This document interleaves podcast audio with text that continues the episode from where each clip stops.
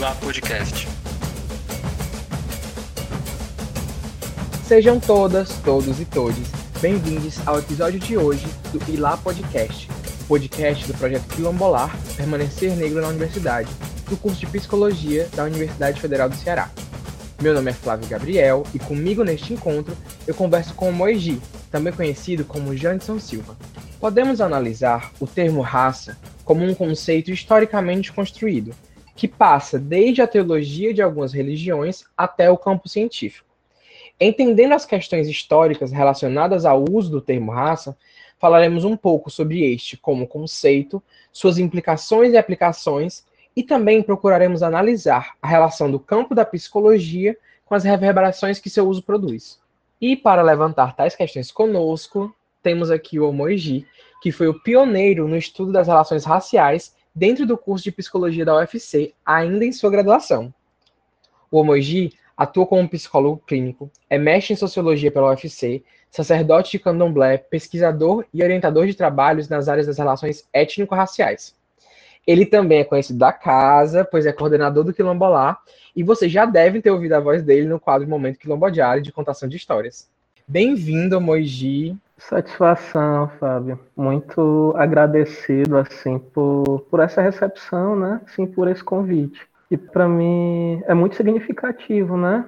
É, sair de, de, no tempo da minha graduação, né? Fico lembrando aqui a gente conversando e você falando desse desse meu pioneirismo, né? É, que na minha cabeça ele não, não tem nada de, de mérito pessoal, né? Mas ele aponta para uma coisa muito maior que era um, um silenciamento, né? Que essa questão racial, ela é, sempre teve dentro, dentro do, do, dos campos da psicologia, né? A gente vai falar sobre isso daqui a pouco.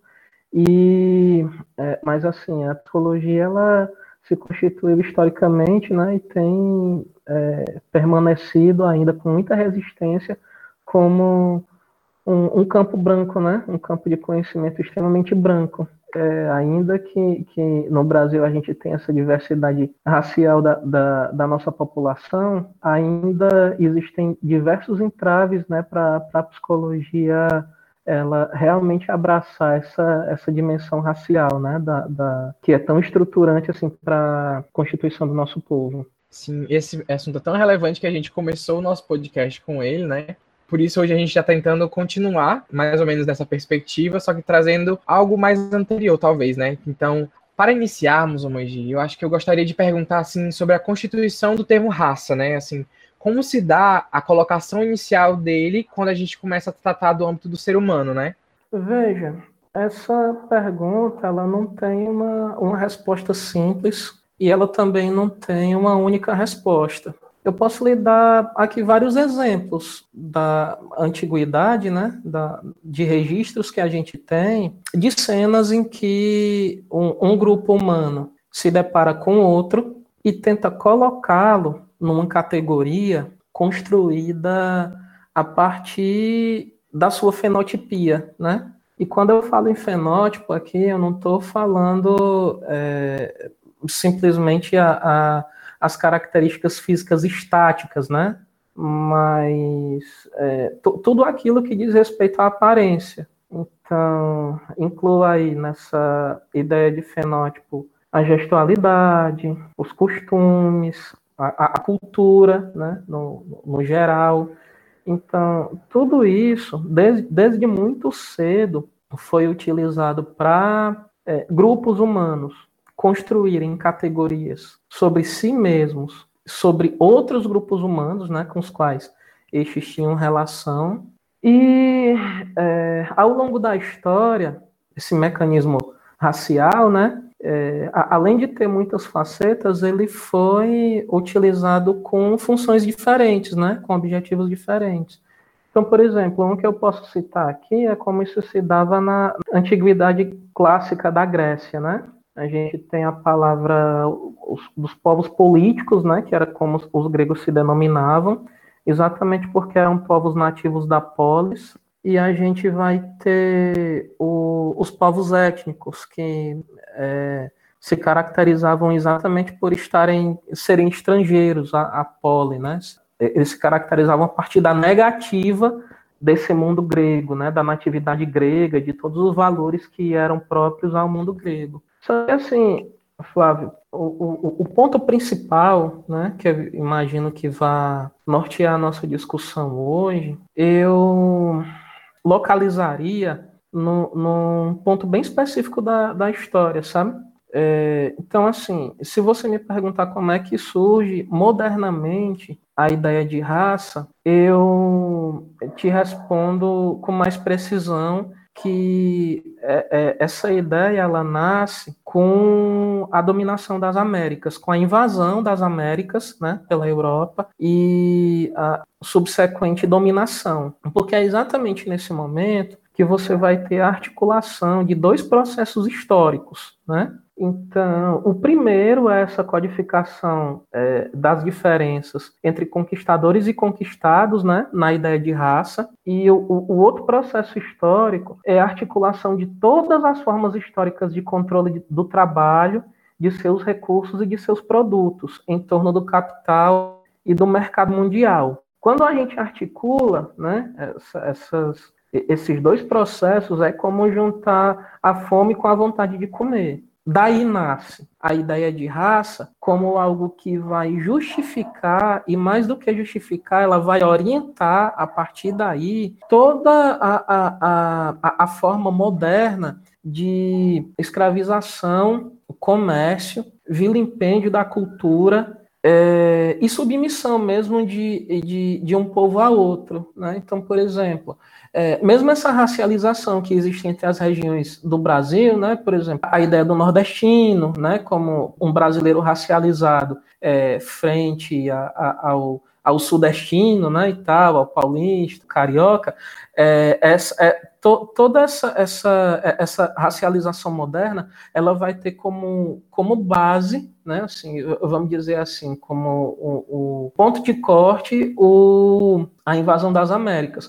Aí, assim, é, para um, uma leitura mais aprofundada, né, se, se de repente interessar a nossa audiência, vocês podem é, pesquisar um pouco mais essa, essas referências no Aníbal Quijano, né, que é um, um é, sociólogo peruano, intelectual da decolonialidade, né, dos estudos decoloniais, e ele fala muito como essa, é, esse processo de racialização ele tem acontecido nos diversos países da América Latina.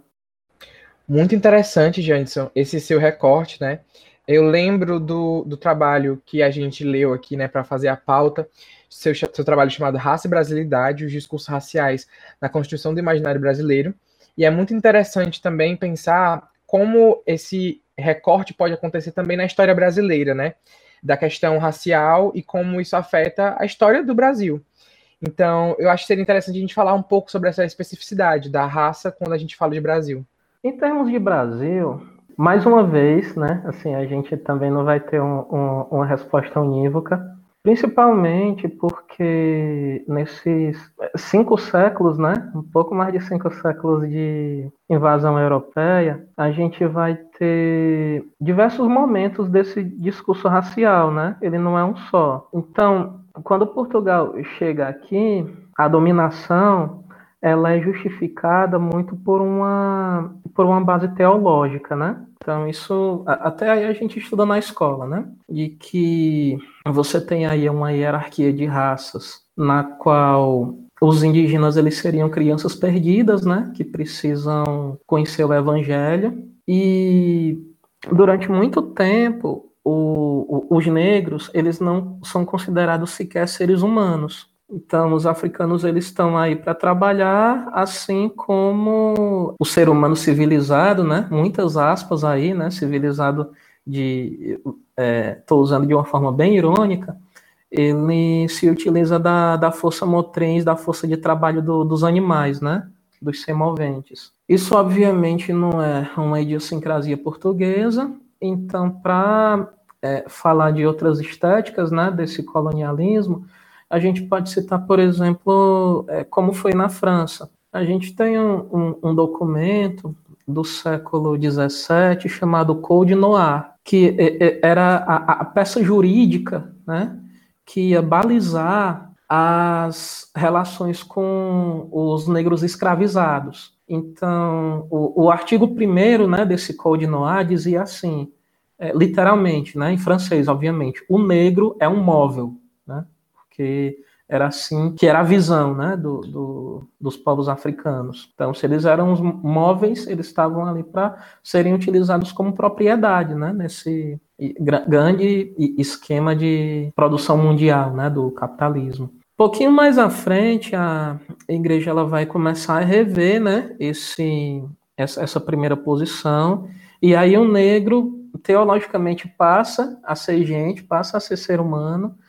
mas só que aí numa outra condição, né? É, os povos africanos, a existência deles já é justificada a partir de outro discurso, né? Eles seriam descendentes do ancestral amaldiçoado de Noé, né? De Cã. Então, Noé lança num determinado momento do Pentateuco, né, do, do Antigo Testamento, uma maldição sobre seu filho, sobre toda a sua descendência. Então, é, é, aí que a gente vai começar a, a, ver alguns textos católicos que vão dizer que o pecado ele pode ser identificado é, fenotipicamente, né? Quanto mais escura fosse sua pele, mais pecado você ou a sua a, a sua ascendência, a sua descendência carregavam, né?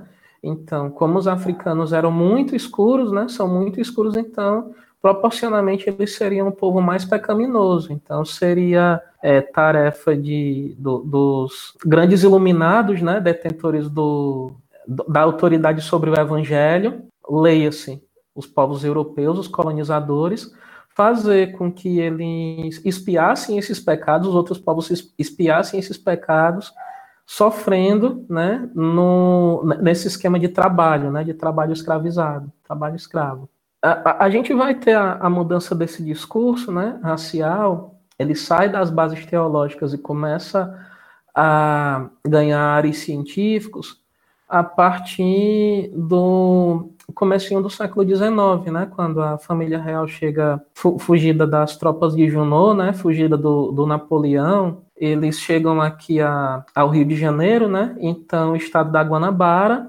e a gente passa da categoria de colônia a vice-reino. E a capital da metrópole, ela é trasladada de Lisboa para o Rio.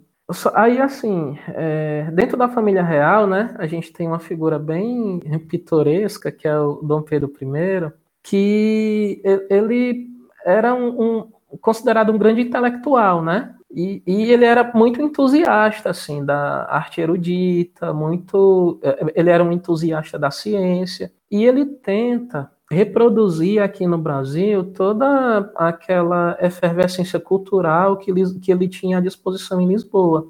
Aí ele começa a criar um bocado de, de instituições, né, tanto artísticas quanto científicas, para tentar emular que era aquela europeidade no novo solo, né, no solo brasileiro é o momento em que a gente cria o finado Museu Nacional, a imprensa régia, os institutos históricos e geográficos, a Biblioteca Nacional, é, vários teatros, assim, uma série de coisas, e começa é, um intercâmbio cultural com a Europa que ele consegue trazer diversos intelectuais aqui com, com o objetivo também de estudar o Brasil, né? E nessa época, a, a ideia de raça era o, o, o conceito que a ciência compreendia como aquilo que ia dar as respostas para justificar todo e qualquer comportamento humano. Então, é quando começam a chegar aqui teorias que são extremamente racistas, né? Como é o caso do darwinismo social, como é o caso da primeira antropologia física, é, a, a, criminologia do Cesare Lombroso, né, que associava comportamentos de delinquência social, de alcoolismo, de esquizofrenia a um, a um componente racial, né, então assim, isso daí seria genético, e a nossa população negra aqui, e a nossa população mestiça também, ela era é, ela, ela passou então a ser vigiada não mais pela, pela justificativa teológica, mas agora a partir desse racismo científico, né, que é inaugurado com, com essa chegada da família real aqui em solo brasileiro. Então, aí falando especificamente do, do, dos mestiços, né? É, a mestiçagem era, ela era, ela nessa época era algo considerado indesejada, né, indesejável, porque se imaginava, né, se supunha o conceito de raça pura. Então, por exemplo, cada raça ela possuía dádivas é, próprias, né? Então, por exemplo, o branco, é, segundo essas teorias, ele seria é, naturalmente mais predisposto às belas artes, à racionalidade iluminista, à filosofia clássica, à música erudita, às artes eruditas, etc. E tal. Os negros, é, em contraponto, eles seriam, é, eles teriam mais, vigores, mais vigor físico, né? Então eles seriam mais felizes, né? Mais eficazes nos esportes, é, no trabalho braçal, é, na arte tribal. E se acreditava que se você tivesse um cruzamento, né? Entre essas duas, essas duas raças, você geraria um, um terceiro tipo, que seria um, um, um, tipo híbrido e ao mesmo tempo estéreo do ponto de vista cultural. Né? Então, é um, terceiro tipo que é, ele não carregaria as benesses nem de um lado nem de outro. Então, tudo aquilo que teria de bom no branco e no negro, ele é, se perderia nessa, nessa miscigenação. Então, a, a palavra mulato, né, por que ela é uma palavra extremamente carregada de racismo, porque ela advém dessa, dessas teorias, né? Então, na raiz de mulato está a palavra mula, que biologicamente é um, um, um ser estéreo, né?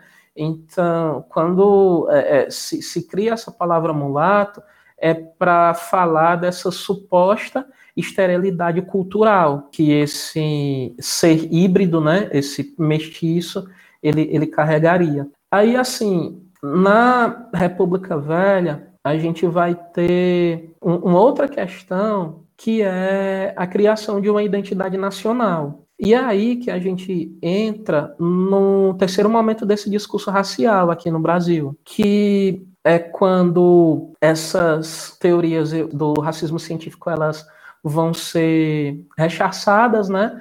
Porque europeias demais, porque não existe nenhuma originalidade nacional nelas, nacional, é, leia-se brasileira, e é, vários intelectuais culturalistas, eles vão se reunir para tentar pensar o que é o Brasil e o que é o brasileiro. Então, é, é aí que, que vai surgir, vão surgir diversos intérpretes do Brasil, né, que a gente tem até hoje na, nas salas de ciências sociais por exemplo, o Gilberto Freire, o Roger Bastide, é, o Mário de Andrade, né, na, na no campo das artes, é, o Claude Lévi-Strauss, e o que é que a gente tem como fundador né, desse, desse novo pensamento? É, o Brasil, o brasileiro, ele nasce de uma miscigenação, ele nasce do encontro de raças, aquele que era o, sujeito indesejável, né, que era um mestiço, agora ele vai ser alçado ao status de brasileiro ideal, né? Então, o brasileiro ele nasce dessa miscigenação e a brasilidade ela se sustenta nessa miscigenação. É aí, por exemplo, que a gente vai ter a ideia de democracia racial como uma resposta brasileira é, para resolver essa tensão racial, né? Uma resposta que a gente vai ver que é uma resposta meio mentirosa, né? Porque na realidade essa miscigenação ela só, é, é, ela só vem na prática no sentido de embranquecer né, essa, a, a, nossa população. Na época mesmo, a gente vai ter uns estatísticos, né, como é o caso do Roquete Pinto, que ele vai falar, é, a partir da miscigenação, no ano de 2015, né, ele faz uma profecia, uma projeção a gente aqui no Brasil teria mais ou menos 92% da nossa população completamente branca, né? Então, é, a, quando eu, eu, eu coloco o mestiço nesse status né, de brasileiro nato, é o, o a justificativa para eu desprezar qualquer é, referência a condições pré-Brasil, inclusive pré-república, né? É impensável, por exemplo, né, nessa, nessa lógica, eu falar de resistência a partir do resgate de uma africanidade do negro, né, como propõe determinados movimentos mais modernos, né, de, de, de reivindicação, é, porque isso daí a, a, a, africanidade ela é considerada um objeto obsoleto, né, como se ela não somasse a nação. Esse discurso, obviamente, ele vai ter um auge, ele vai ter um pico ali na, na era Vargas, né, que é o momento em que o, o, o Estado ele vai investir muito recurso, principalmente muito recurso financeiro, né, na, na construção dessa, desse ufanismo, né, dessa brasilidade, e é basicamente um, uma ideia de nação que ela é construída em termos raciais. Esse discurso, ele, ele fica hegemônico, né, ele passa a ser hegemônico até mais ou menos os anos 70, né, quando a gente vai ter uma renovação do nosso movimento negro e que, é, especificamente o nosso movimento negro, ele começa a, a pensar as suas próprias reivindicações muito mais em termos de reparação histórica. Né? O primeiro ganho que a gente vai ter, né, depois dessa história toda, o ganho jurídico que eu estou me referindo, é na Constituição de 88, quando, quando a gente vai ter finalmente as primeiras garantias é, jurídicas dessa reparação, tanto para é, o povo negro quanto para os povos ameríndios, né, os povos que já estavam aqui na Terra na hora da, dessa invasão. Bom, mais ou menos isso. Ótima contextualização, Moji. Acho que traz muito, muito mais complexidade, né? Agora que a gente vai introduzir a psicologia, o campo da psicologia. E aí eu queria que você conciliasse um pouco esse lugar da psicologia, né, esse duplo lugar que ela habita tanto nas ciências humanas quanto no, no, campo da saúde, e como é que a psicologia tem abarcado, abarca o conceito de raça. Cara, assim, é, o tempo todo esse conceito ele vai estar tá orientando diversas práticas psicológicas, certo? O tempo todo, o tempo todo mesmo. Embora até hoje em dia a gente não estude, né, muito no, nos cursos de graduação, é, a raça no, no, currículo da gente, as, é, por vezes, ela só aparece como uma categoria quando a gente vai estudar psicologia social, é, talvez outra é, quando a gente está estudando psicologia do desenvolvimento, né, a partir de uns estudos mais clássicos dos Estados Unidos, e em alguns trabalhos de é, psicologia escolar, que às vezes a gente é, estuda para entender evasão, retenção e etc e tal. Mas, a, a despeito desse silêncio na sala de aula, a, a psicologia, o, o que eu vejo é que ela sempre teve muito integrada, né, com esse, com um grande pacto racial, né, é, e, e, não só aqui no Brasil. Mas como a gente está falando de Brasil, o que eu posso falar são de diversas práticas, né, práticas psi no geral, é, que tiveram é, a raça como um dos, das suas principais forças motrizes. Por exemplo, lá em, Recife, durante muito tempo, quando um pai de santo, uma mãe de santo, ele ia abrir um terreiro, de candomblé, de umbanda, de jurema, que fosse, ele, para conseguir o alvará de funcionamento, ele necessariamente precisaria de um laudo psiquiátrico para atestar a sanidade mental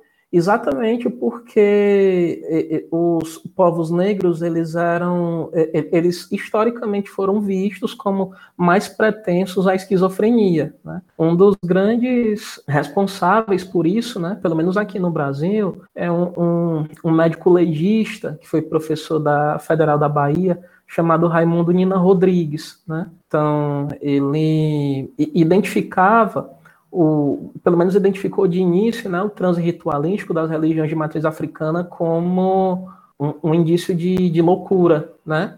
Mais para frente ele vai dizer que é, ela é mais parecida com transe de hipnose, né, com transe hipnótico. Ele nunca conseguiu provar essas teses dele, mas assim, a, a, o, o, o que tinha de ficar, né, assim, a, a marca dele na, na, nas práticas PC e dentre outras práticas, ela acabou ficando, né? Essa relação, ela se dá em duas vias, né? Assim, primeiro, se cria muita é, tecnologia racial e o conhecimento que a gente tem, ele vai se construir com esse alicerce dessa tecnologia racial para depois, né, vamos dizer assim, de, de uma maneira, de, num, num, tempo mais contemporâneo, né, num, te, num, tempo mais moderno, a gente simplesmente dizer que não, como eu escutei muitas vezes, né, durante a minha graduação, que não vale, que não é interessante mais se discutir raça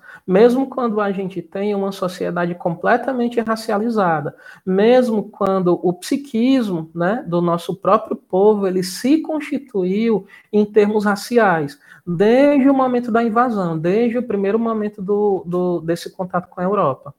Ótimas pontuações, Janderson. Eu acho que isso que você colocou leva diretamente à nossa próxima pergunta, né? De quais seriam as consequências de uma psicologia que não compreende ou se isenta da questão racial.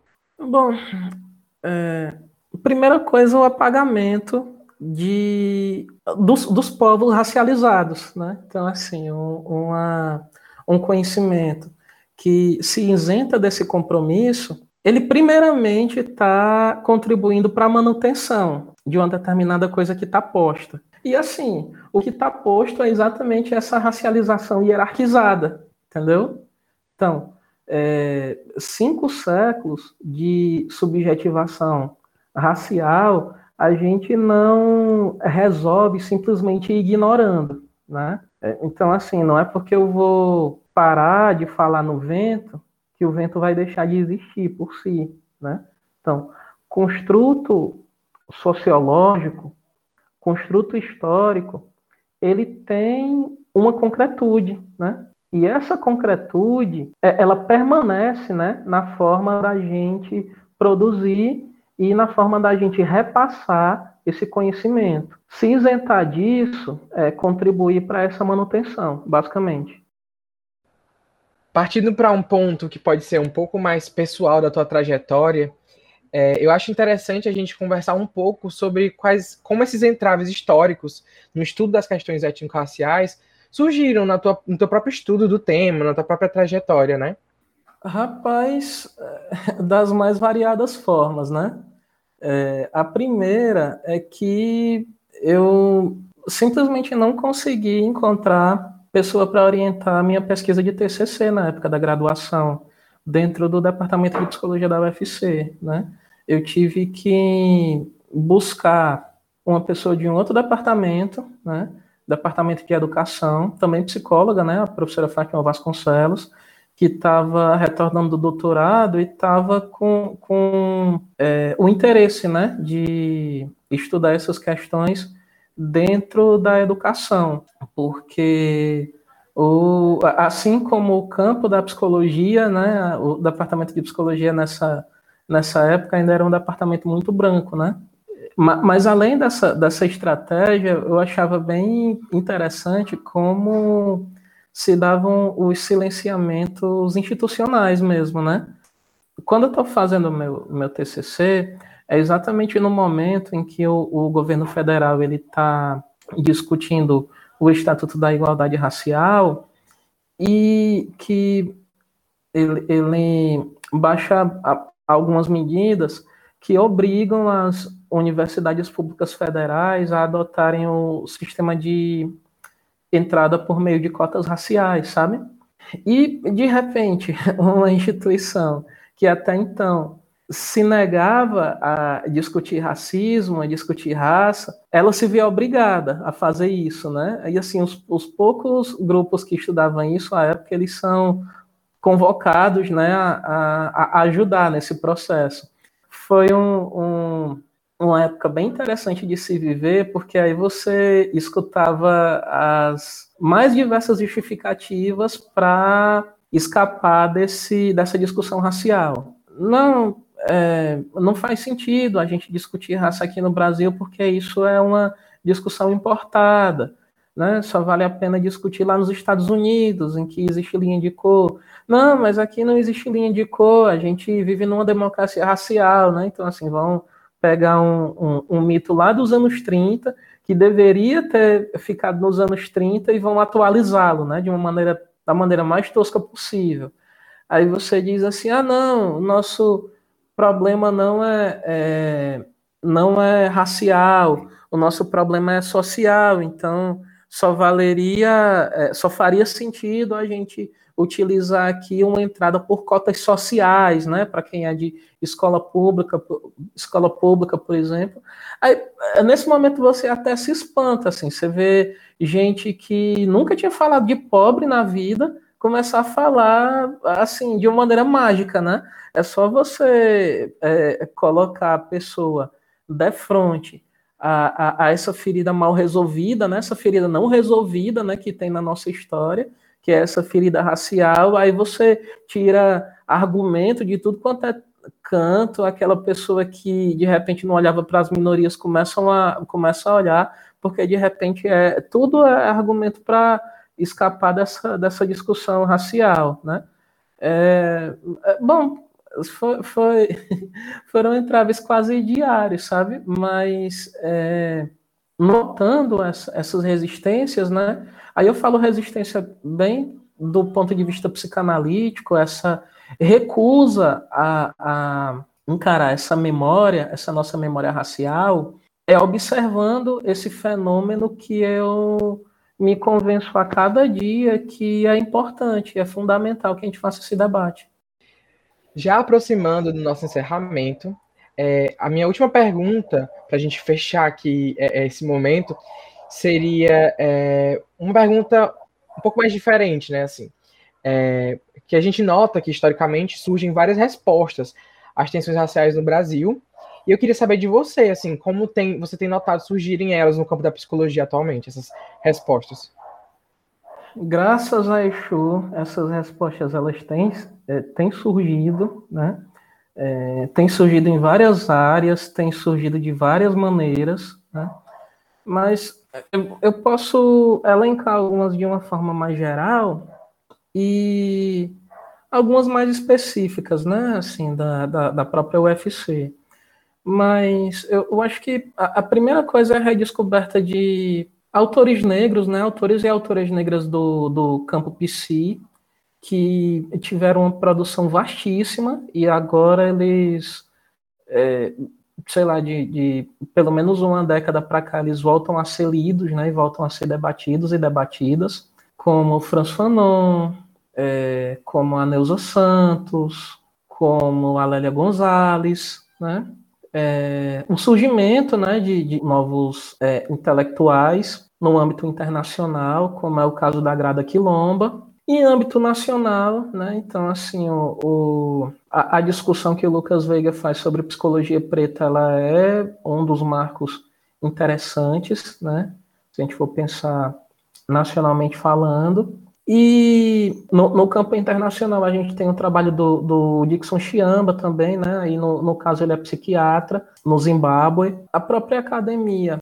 começa a se pensar a partir de pensadores de tradição africana, como é o caso da Sobon Fussomé, né? Passar a discutir, né? A partir de 2012, Sobon Fussomé aqui no Brasil é um, um, um marco interessante também. E o próprio departamento de psicologia da UFC, que eu fico muito feliz que hoje em dia ele não esteja tão branco quanto já foi, sabe? É, a entrada da professora Nara é, no departamento, ou a criação do, do Quilombolar, outros grupos de pesquisa, né, começando a, a, a discutir a, a, questão da racialidade, né, assim, tinha um grupo que eu fazia parte na época, o Bodocongó, né, que é, era coordenado pela professora Veriana, que se aposentou recentemente, mas é, a, a, própria categoria raça sendo discutido é, por, por outros projetos de pesquisa e extensão, como, como Vieses, como Paralax, sabe? É, bom, eu, hoje eu posso é, ver que existem muito mais espaços de acolhida né, dessa discussão do que existia na minha época. E eu fico muito contente, sabe, em participar até hoje em dia desse processo. Depois dessa resposta, encerramos aqui a nossa conversa com o Moji. O Moji, eu agradeço muito a sua participação. Se você quiser falar alguma coisa para os nossos ouvintes, mandar uma mensagem, pode ficar à vontade. Acho que a primeira coisa é para o pessoal acompanhar a gente a partir do, do Instagram e do Facebook, né, do Quilombolar. Muito das coisas que a gente faz estão colocadas lá, vez por outra a gente está é, oferecendo curso de extensão, ou então alguma outra atividade, né? Como é o caso dos treinos de capoeira, o, o clube de leitura da gente, o Quilombo Jali. É, vou pedir para quem se interessar me seguir no, no Instagram também, é arroba canal Omoigi, certo?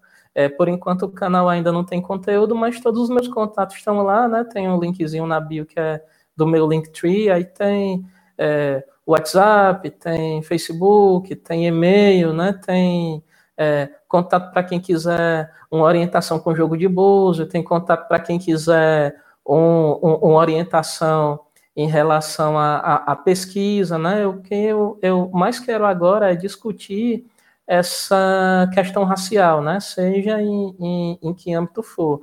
Tô, retornei para Fortaleza com esse intuito, né? Para reencontrar né, esse cenário da discussão racial. Fico muito feliz em saber que ele esteja num outro momento, né, que não foi o momento que é, ele estava quando eu saí daqui, em dezembro de, de 2009, e que, assim, eu, eu, podem, podem ficar à vontade, né, tanto para entrar em contato com é, o, o, os outros coordenadores e coordenadoras do Quilombolá, quanto pessoalmente lá pelo contato no meu canal.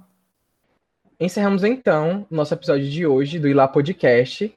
Agradecemos a todos os ouvintes. Para ficar sempre atualizados nos nossos debates, acompanhe nossas redes sociais, Quilombolar UFC no Instagram, no YouTube. Assine o podcast Quilombolar no seu agregador de podcasts ou nas nossas redes sociais. E obrigado por ouvir. E lá!